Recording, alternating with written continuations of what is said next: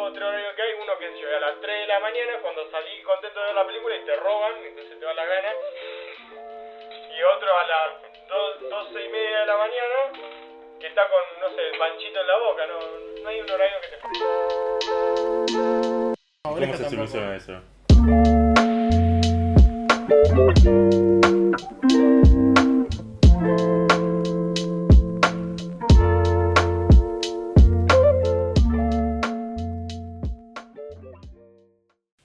Hola, mi nombre es Facundo. Mi nombre es Julián. Y bueno, para que escuchó el anterior capítulo sobre China, si es que yo quise publicarlos en el orden adecuado. Esperemos que sí.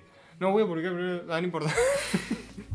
Eh, estamos acompañados de Yara, como la que estudia Derecho, Sí. Matías, como el chico que tiene la página de esto Fútbol Pibe y estudia ¿qué era? Administración de Administración de Empresa. Y- Iba a ser Derecho de Empresa.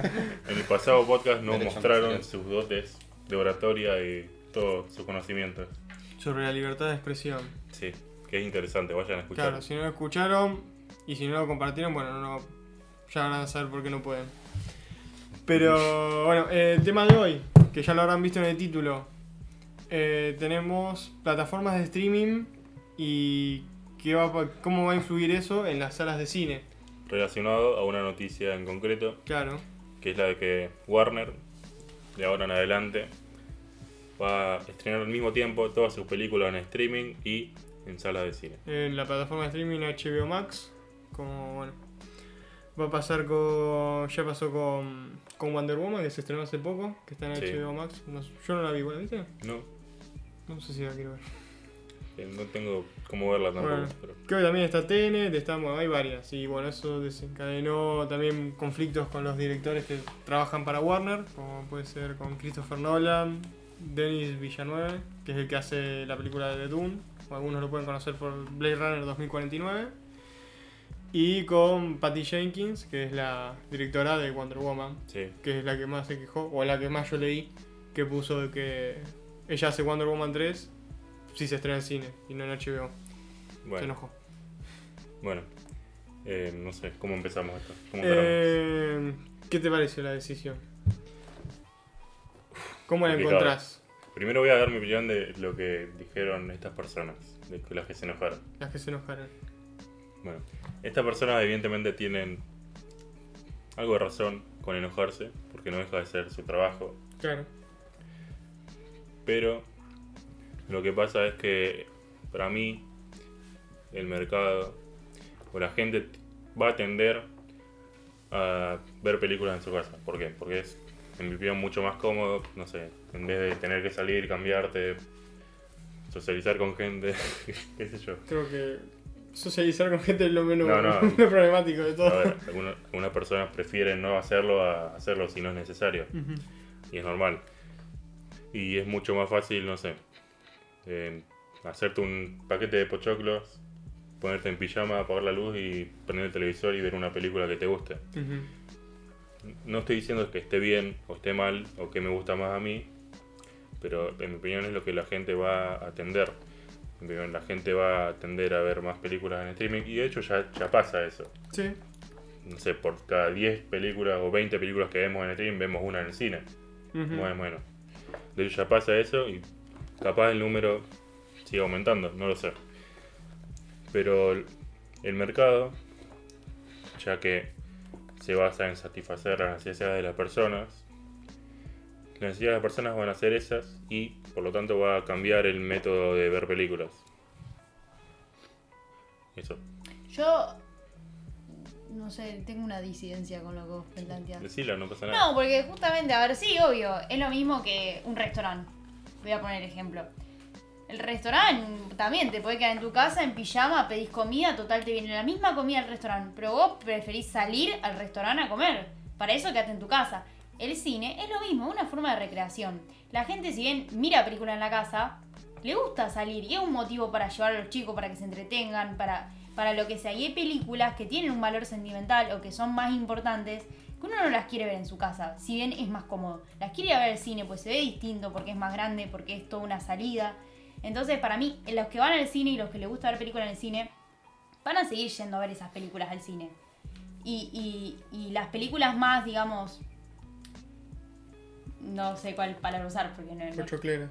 Claro, esas sí se van a seguir viendo en su casa o las vas a seguir viendo en tu casa después de que ya las viste en el cine. Y no toda la gente va a querer pagar la otra plataforma más estando Netflix, Disney, no sé. En eso estoy de acuerdo, porque son, es una salida básicamente, es una actividad social en la cual vas a pasar un tiempo, salir de tu casa, salir del encierro, salir a hacer una actividad. Sí, sin duda. O sea, yo no dije que el cine va a desaparecer No, o que no, no, todas no. las películas vamos Bueno, a yo en streaming. estoy, yo estoy de acuerdo con, con Julián. O sea, como lo que vos planteaste, el consumo con las plataformas de streaming es como dijiste últimamente, este, vemos una película el cine, bueno, ahora nada, pero una película el cine y seis películas en televisión. Que es como también como pasa con la comida, como vos decís, pedimos tres veces para, para que nos traigan y vamos después que yo. Una vez cada dos semanas, una vez al mes. Entonces lo, lo que es inminente es que la cantidad de espectadores que va a haber en el cine se va a reducir y eso pasa desde que desde que empezó a haber cine en los años 50 que antes la gente por semana que se veía se veía 3 4 películas después pa- llegó la tele y empezaron a ver dos películas a la semana una película a la semana se, re- se redujo un como un 50% de la capacidad la cantidad de gente que ve y ahora va a pasar lo mismo llegaron las plataformas de streaming y va se va a reducir un montón la gente que va al cine, que ya se está reduciendo. Sí. Sí. A ver, es debatible si eso es preferible o no para cada uno. Claro, eso es un tema aparte. Cada persona es un mundo y cada persona puede preferir legítimamente ver una película en su casa o verla en el cine. Pero bueno, el tema de antes, si, si mucha menos gente va a ir al cine, no les sale rentable a cada productora destinar solo su película en el cine. Es completamente normal que tienda a ser un método de mercado que le dé más plata. Sí, Y obvio. si el método de mercado que le da más plata es estrenar al mismo tiempo en cine y en streaming, o solo estrenar en streaming, quién sabe en el futuro, no le veo nada de malo. Porque, a ver, eso va a generar más trabajo, está bien, se van a cagar en las salas de cine, pero no hay que mantener un trabajo si es ineficiente y si no, no cumple las necesidades eh, económicas. No, obvio, o sea, está bien que salga en streaming. Yo lo que digo es que no creo que impacte tanto en el cine. Y menos ahora después de la pandemia, donde todo el mundo sabe lo feo que es estar encerrado tanto tiempo en su casa y va a querer salir y va a querer hacer un montón de cosas. Para mí no va a impactar tanto en la gente que recurre al cine, pero está perfecto que salga en plataforma. Pa- para Pero- mí, dale. Perdón.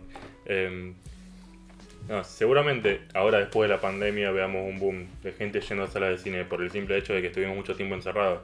Pero yo creo que sí, yo creo que a la larga va, se va a cumplir lo que venimos teniendo a lo largo de los años, que cada vez menos gente yendo a salas de cine y cada vez más películas están en, en- en streaming. O sea, seguramente ahora en los próximos meses vamos a ver eso, pero en el futuro, a largo plazo no, para mí. Y no, Estoy de acuerdo. No sé si está mal o bien. Yo seguramente siga yendo a salas de cine. Pero yo no represento a la media de la población. Porque yo, a mí me gusta esto y ten- tenemos un podcast de esto. Y, pero la media población que, no sé, tiene un trabajo todos los días de la semana. Que simplemente quiere ir a su casa, relajarse y ponerse una película y irse de la vida. Y ver otra cosa. Y no salir, prepararse y todo eso. Pues no sé si es rentable tampoco. Porque ahora está Ahora, con, con una plataforma de streaming te pagas un- una cierta plata al mes y te puedes ver todas las películas que quieras. Si ves, si vas a ir al cine, más acá en Argentina está medio caro y es solo una película. ¿Qué conviene más? Sí, pero bueno, lo que, por ejemplo, hoy, hoy, ayer o el día que haya sido, este Tom Hanks dijo algo que, que rescato, que me pareció interesante, pero no tanto. Que él comentó sobre el tema de las salas de cine y cómo sería mejor que la gente vuelva a las salas de cine y dice que el futuro que, que tiene y quienes pueden salvar las salas de cine, salvar entre comillas, Sí. son los blockbusters. Blockbusters son como que yo, las películas de Marvel, el específico de esas, o no sé, yo, una de Transformers. Mm. Pero igual, de igual modo es algo que la gente va a ir a ver esas películas, como ver Rápido y Furioso y se hace una cola de la concha de su madre, pero después las otras películas nadie la ve. Sí. Vos vas a ver una película, qué sé yo, totalmente independiente. No totalmente independiente, pero a ver, estoy pens- pensando en una película, a ver, que salió este año. Tenet. Por- No, bueno, Tenet no, porque No, que t- la justamente es- El Diablo a todas horas puede ser. El diablo a todas horas. Ponele que esa hubiese recaudado un, ca- un cacho porque está Tom Holland. Pero si no hubiese estado Tom Holland, Sí. eh, la veía muy poca gente. Era puede ser de que vas a una sala de cine y no está ni por la mitad.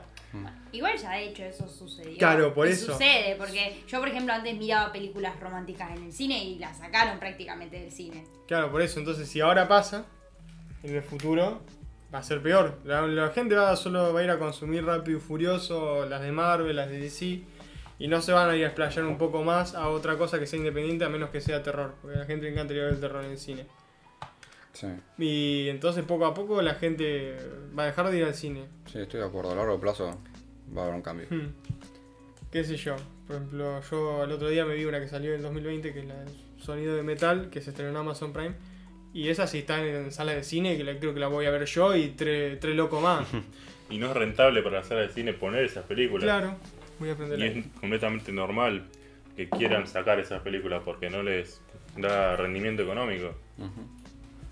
Pero eso también eh, muestra cómo es la sociedad, ¿no? Que solo quiere consumir lo que es de- lo seguro, digamos, no arriesgarse en una película que nadie conoce o, por ejemplo, doy un simple ejemplo, la película que ganó el Oscar el año pasado, Parasite. Parasite, ya mucha gente que uno le decía, mira esta película que es muy buena, ya te decía, no, si es así ni en pedo. Y es la ignorancia de la gente de no abrirse a nuevas cosas. Sí, Sí. el miedo a lo nuevo, el miedo a... Sí, está en todo el ámbito de la pero vida igual yo también. pienso que el cine también ayuda y aporta a que no se vayan a ver esas películas, pero también entiendo que sea así. Vos vas a ver, eh, no sé, sigo con Rápido y Furioso, Toy Story, mínimo 20 horarios para verla de cualquier forma.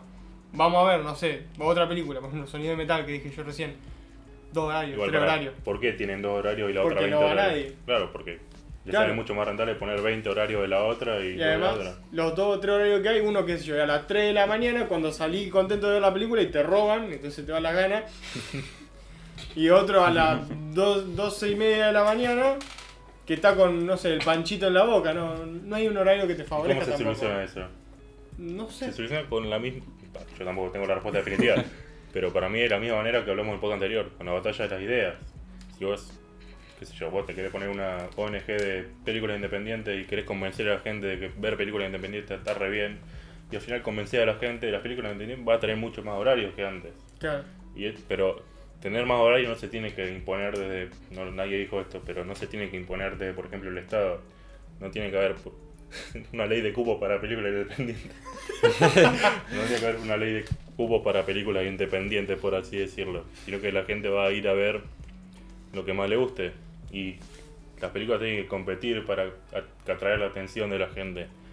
Y es normal que ahora, como dijo Yara, con la sociedad no sé, efímera que tenemos, la gente quiera ir a ver dos horas de acción en vez de dos horas de ponerse a pensar algo. Bueno, terminamos este tema, si no pasamos a lo de Matías. Dale, dale. Vamos al Después si sector económico del- de, la radio. Sí, ahora vamos a hablar de plataformas de streaming. Bien. Vamos a hablar de cuál es el futuro de las plataformas de streaming, cuál rinde más actualmente y todo eso. Bien, hablando un poco de lo que Julián antes mencionaba, que el mundo se va poco a poco yendo a las plataformas digitales, que el mercado se está yendo a las plataformas digitales, lo están, no solo lo pensamos nosotros, sino que también lo piensan las grandes empresas de todo el mundo. ¿Qué pasó? Arrancamos con Netflix nada más, una sola plataforma, con una idea nueva, tuvo éxito, la tendencia del mercado empezó a decir de que las plataformas de streaming son las que van a estar muy presentes en el futuro del cine. Así que grandes empresas, no solo de entretenimiento, sino también como Apple o Amazon, se volcaron a este rubro. Y tenemos primero a Disney con su variante Hulu, que son dos. Sí. Hulu que es muy presente en Estados Unidos, acá ni la conocemos, pero en Estados Unidos fue la primera plataforma de Disney, que después le siguió Disney Plus. Y están, pon- estos datos son del 2019, son desactualizados porque no hay datos actuales o no los encontré.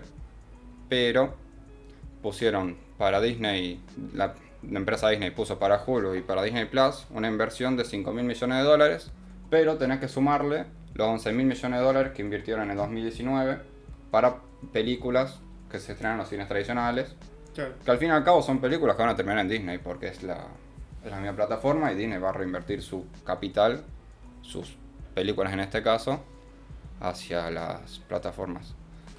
Después tenemos competidores un poco más chicos en cuanto a nombre, en contenido realmente no sé porque no los consumo. Tenemos HBO Max, que bueno, se alió- tiene, está aliado con Warner, eh, y está asociada con una empresa de telecomunicaciones muy grande que es AT&T en Estados Unidos, que al principio van a poner nada más 2 mil millones de dólares en contenido, 2 mil millones de dólares, o sea, estamos hablando de un montón de dinero, que después terminaron sumando 9 mil millones de dólares más, o sea que primero Disney con 16 mil millones de dólares, segundo HBO con 11 mil millones de dólares, invertidos solamente para hacer películas y series. Después tenés a Amazon con su plataforma Amazon Prime, que puso 6 mil millones de dólares, Apple, que puso también 6 mil millones de dólares, y bueno, Netflix, que en realidad Netflix está en el segundo puesto, pero es la que siempre estuvo, no es la nueva, que gastó en 2019 15 mil millones de dólares solamente en contenidos y series. No, no sabía, Apple es una plataforma. ¿no? Sí, tiene Apple una- tiene una plataforma que es Apple TV, Sí. que es curiosa, vos capaz que la conocés, que vos te metes en la plataforma y tenés como diversos, tenés como distintos canales a los cuales vos te suscribís. Es como que vos Ah, entras sí, a la bien. aplicación de Apple TV y tenés cinco canales en los cuales tenés distintas películas, distintas series, entonces en vez de comprarte todos, te puedes elegir, bueno, este me gusta porque tiene la película Maze Runner, tiene la de Juego de los Hambre, vale 3 dólares por mes, me compro esta y el resto no la consumís. Claro. Entonces es un poco más económico, obviamente menos cantidad de contenido porque estás pagando 3 dólares al mes y una más chiquita, pero sirve al fin y al cabo. Últimamente HBO, vamos justo leí lo de que como estaba Wonder Woman allá, HBO y Disney ahora están juntando mucha gente. Disney por la película Soul y HBO ahora con todas las boludeces que tiene Warner ahora está juntando un montón, un montón de público. Mucho. Muchísimo. Y entonces está ahí posicionándose como dentro del top. Tampoco es muy difícil, no, hay mucha Sí. gente en el top, pero Sí, bueno, sí. está subiendo mucho con estas noticias de Warner. eh. Es que es eso, es que están, eh, estamos todavía en la primera fase de lo que va a ser esto. Estas son todas las empresas que quieren meterse en el mercado porque ven que a futuro es importantísimo, o ellos calculan eso. Sí. Entonces están invirtiendo plata al punto que este negocio no es rentable para ninguna de todas las empresas que mencionamos. Todas las que mencionamos están perdiendo plata con esto. No hay ninguna que esté ganando. Y calculan que no van a estar ganando plata hasta 2023-2024, Claro. que son inversiones a pérdida, para que el objetivo más grande es que a futuro seas la empresa más importante y consumir la mayor capacidad de mercado, captar la mayor capacidad de mercado y bueno, juntarla en pala básicamente. Toma de la opiniones, Julián. No, justo le iba a preguntar eso, pero se me adelantó. Ah, Eh, no, yo quería hablar de la importancia de la competencia. Ajá. también A tengo un veces- tema para desarrollarte. ¿Qué? También te puedo desarrollar un poco eso. Bueno, a veces yo suelo ver, esto lo hablamos, me acuerdo, en un podcast de los primeros, Uh, que yo hice un comentario, pero a veces la gente se suele quejar de que haya tantas plataformas y tantas opciones para elegir, de que, uh, esto tiene esto, pero esto tiene otro, ¿por qué no se juntan todos y puedo ver todo? Eh, Yo estaba pensando eso en mi cabeza por el hecho de que es un quilombo tener tantas aplicaciones, pagarlas tan. O sea, rompe las bolas. Sí, rompe las bolas, rompe las bolas, la verdad, es verdad. Sí, sí. que tengas tantas opciones y tengas que pensar tanto que elegir. Pero ¿por qué es buena la competencia? Porque esas aplicaciones, esas empresas van a estar compitiendo para brindar un mejor servicio, un mejor producto, para poder captar la mayor cantidad de gente. Que haya competencia, lo único que hace, la competencia lo único que hace es quitar a los malos y dejar a los buenos. Igual, a ver, si nos ponemos a comparar, son todos una cagada. mm, Amazon, la aplicación funciona como el culo. Netflix ofrece siempre lo mismo. Pero porque. Eh, o sea, no es que ninguna es muy buena. No, porque yo entiendo, por ejemplo, para mí Amazon, o sea, sí, la aplicación tiene un par de errores, pero bueno, eso es aparte. Y Netflix, es verdad que hace contenido culo, pero porque Netflix entendió cuál es el público al que quiere apuntar y quiere seguir apuntando al futuro, que es el juvenil, por eso este, hace, hizo el stand de los besos 2, ellos, ellos mismos saben que es una mierda, pero esta mierda, y entonces algunos lo tienen como consumo irónico, otros lo tienen por consumo de verdad, y por eso es una de las películas más vistas también. Por eso también le pagaron a Adam Sandler para cada 10 películas, Sí. por eso le pagaron a Ryan Murphy para que Eso me llamó la atención. dirija otras 10, 5 películas y 10 series o 6, 5 series, que son todas del palo juvenil. Algunas son buenísimas de Ryan Murphy y otras, bueno, quedan ahí, pero porque es lo que él hace. Por ejemplo, Ryan Murphy hizo The Politician, Prom, este, los, los chicos de la banda, Eh, uh, y otras más, otras series más. Que hemos visto nosotros, si nos gustaron, pero sabe que el consumo está ahí. Y también por eso agrega siempre películas juveniles. Bueno, ahora están metiendo algunas viejitas por ahí. Ahora, ¿las plataformas tienen un máximo? ¿De qué? ¿Un límite De- plata. de contenido? Mm, sí, las que pueden hacer en... No sé. No, no, no, yo me pregunto porque hay, por ejemplo, yo siempre quise ver la serie esta, mm, la que te adivinan las señas, la del lenguaje de señas, eh, No, no la conozco. Creo que sé cuál es. que te analizan los gestos. Sí, no me Ah, sé, Lie no to me. Lie to Me. Y estaban todas en Netflix. Y un día para otro la sacaron. ¿Qué les son- cambia tenerla o no tenerla? Porque vos pagas una licencia y una licencia es un tiempo a veces. No, no es que compras el derecho de distribución, sino es como que, che, te pago y por 5 años, 2 años, 3 años tengo los derechos a distribuir la serie en mi plataforma nomás. Sí. Entonces pasa eso. Y si vos, a vos, por ejemplo, te gusta esa serie, pero a nadie más le gusta, a vos solo te gusta, no puedes pretender que sigan poniendo esta serie ahí y sigan pagando para que vos la veas. Si la serie que están ahí, un mínimo de gente que ve, hay.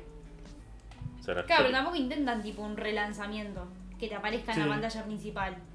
O sea, no, relanzamiento, o sea, como relanzamiento. Claro, como decir, eh, no sé, como no está, que te aparezca como algo nuevo que subió, pero que en realidad el año del pedo, que ya lo tuvieron, para que la gente, porque viste que la gente en Netflix funciona así, mira lo primero que le aparece. Sí, pero hay cosas que dejaron de estar en Netflix y ahora están. Por ejemplo, Psicosis estaba, dejó de estar y ahora está. Your Name estaba, dejó de estar y está. Y, y el tema, por ejemplo, Lie to Me. La, la sacaron porque vieron los números y dijeron, che, no la está viendo nadie.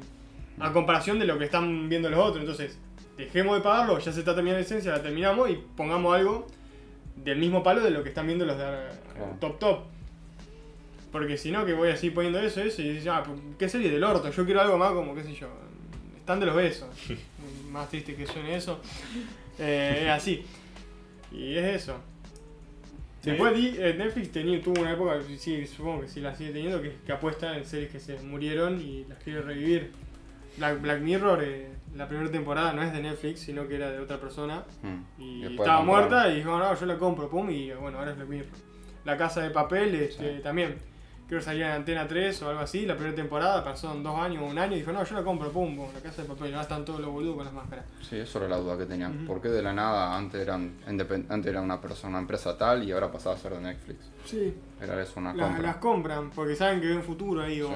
ven futuro que dicen, bueno, les puede gustar y después la ponemos como a ellos les gustan. Sí, o la, la terminan de explotar. Sí. Y le sacan tres temporadas más cada una. O sea, la mejor manera de criticar a una empresa, a una plataforma que no te guste, es no pagarla. Sí. Y Sí. pagar alguna que te guste. También. O sea, no hay otra manera. No sé, no decirle boicotear la empresa o al pedo. Si no te gusta su contenido, simplemente deja de verlo. Nadie te obliga a estar viendo algo que no te gusta. Y pero vos querés ver un puchito de cada uno, o sea, está difícil el tema. No, por eso la Sí, competencia. pero el tema es que sigue valiendo la pena si querés al menos un puchito, porque yo, Amazon cuesta 200 pesos. Mm. Ni una entrada de cine te cuesta eso para ver una película. Sí. ¿Te querés ver una película, querés ver dos? Sí, paga 200 pesos al mes y tal vez te lleva una sorpresa y hay cosas mejores. Sí, la competencia produce dos cosas. Primero, una mejora de calidad y lo segundo, una bajada de precio. Eso es el tema que quería tocar. Que bueno, era para agregar nada más que Bueno. cuando salieron todas estas nuevas plataformas, Netflix valía más o menos en promedio, valía 15, entre 10 y 15 dólares en Estados Unidos. Cuando llegaron todas estas plataformas, el precio lo partieron a la mitad. Hablando de Disney, Sí. por ejemplo. Si nos vamos a Apple TV, te puedes comprar un microcanal, no sé cómo llamarlo, que te Sí. vale 3 dólares, 2 dólares al mes. Entonces, como que.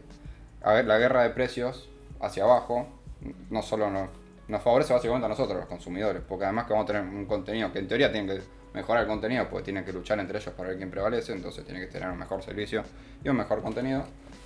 Vamos a tener que beneficiarnos con el precio. Claro. Y si habría un monopolio, si habría una sola empresa que tuviera todo, lo que haría sería no hacer nada, dejar lo que hay ahí y no tener calidad y poner todo el precio que quiera. Sí, Total es la única empresa. Sí. Sí, sí, sí. Esa es la diferencia entre los monopolios estatales y los monopolios naturales. Los monopolios estatales son los impuestos por el Estado, por ejemplo, la luz. No sé, qué otra cosa. La- el, el agua, no sé. O, monopolios estatales, es eso, o beneficiar a una empresa privada con subsidios o con patentes. Los monopolios naturales son los monopolios que, que se producen, a veces, en el libre mercado. Pero la diferencia entre estos dos y por qué el monopolio privado o natural es bueno, entre comillas. Porque el monopolio privado llegó a ser un monopolio monopolio privado por brindar un buen servicio. Y la caracterización que tienen los monopolios naturales es que son muy pocos duraderos en el tiempo. Si no hay ningún estado que te diga, bueno, podés entrar a este mercado, muchas empresas van a ver, o este, hay un monopolio acá, hay mucha gente pagando esto, me voy a meter. Y por lo tanto va a ser poco duradero en el tiempo y a medida que se haga un monopolio van a ir más empresas, se hace un monopolio van a ir más empresas. Y eso lo único que beneficia son los consumidores, porque la competencia hace que se baje el precio, es decir, vos no tenés que sí o sí pagar solo Netflix o solo Amazon. Vos podés pagar las dos o tres que más te gusten, o la primera que más te guste, o las que vos quieras, que más te gusten, y eh, sancionar de alguna manera a las que no te gustan, no pagándolas. Alto speech. Sí, sí. Sí. Bueno, clase de macroeconomía y microeconomía con Julián Rollano al privado. No, Claro. Mati, Mati, Mati, Y ahora gente ley, segundo mío. No, no, macroeconomía. que- Macroeconomía y micro. No, eh, ¿algún, ¿algo más que agregar? No sé. Bueno, cuando hay este silencio, pues ya no hay nada más que agregar. Así que, conclusión. Bueno, Compren las que más les guste y listo. sí. Sí. Nadie los obliga a pagar una que no les guste, si no les gusta. Dejen de pagarlo. Claro, lo mismo, pagar la que se te la Lo mismo gana. con el cine. Lo mismo con el cine. Si, si ves más cómodo estar en tu casa y ver 15 películas al mes por el mismo precio que ves una en el cine, hacelo. Y no miren solo lo que te ple- pone Netflix al inicio. no, no, eso también. Traten de buscar un cine más independiente y financiar eso, si les gusta. Sí. Si no, no. Hay, hay, hay muchas joyitas que están buenas de cine independiente. Pero bueno, eso, lo mismo. Paguen la que le, se le dé la gana, fíjense, viste, che, bueno, esta tiene esto, esta tiene lo otro, cuál se acomoda más a mis gustos. Yo siempre voy a estar recomendando Amazon Prime, porque es la que a veces ha- apuesta un poco más por lo del cine independiente, ya sea en producirlo o en distribuirlo. Y en cuanto al futuro del cine, bueno, lo que ya eh, habíamos dicho hace 10 minutos el público inevitablemente va a ir decreciendo, pero tampoco significa que el cine va a morir. Así que bueno, eso. Pueden quedarse tranquilos que van a poder seguir yendo al cine. Pero bueno, eh, muchas gracias por escuchar el podcast, llegar hasta los 27, 28 minutos en que te- terminamos de decir todo esto. Y bueno, este, compártanlo con toda su familia, amigos, primos, primas, este, primos segundos, primos terceros, la tía abuela que te tiene ganas, mm, con el que más te guste. Y en este caso, Vamos. ¿qué pasa y ahora si no comparten el podcast? Van a salir más películas de Stan de los Benzos. Eso nadie lo quiere tampoco. Así que bueno, yo no voy a aclarar esto, ya es más que obvio. Compártanlo, si no pasa lo que pasa. Y bueno, muchas gracias por escuchar. No. Gracias, nos vemos en el siguiente. Chau, chau. Chao.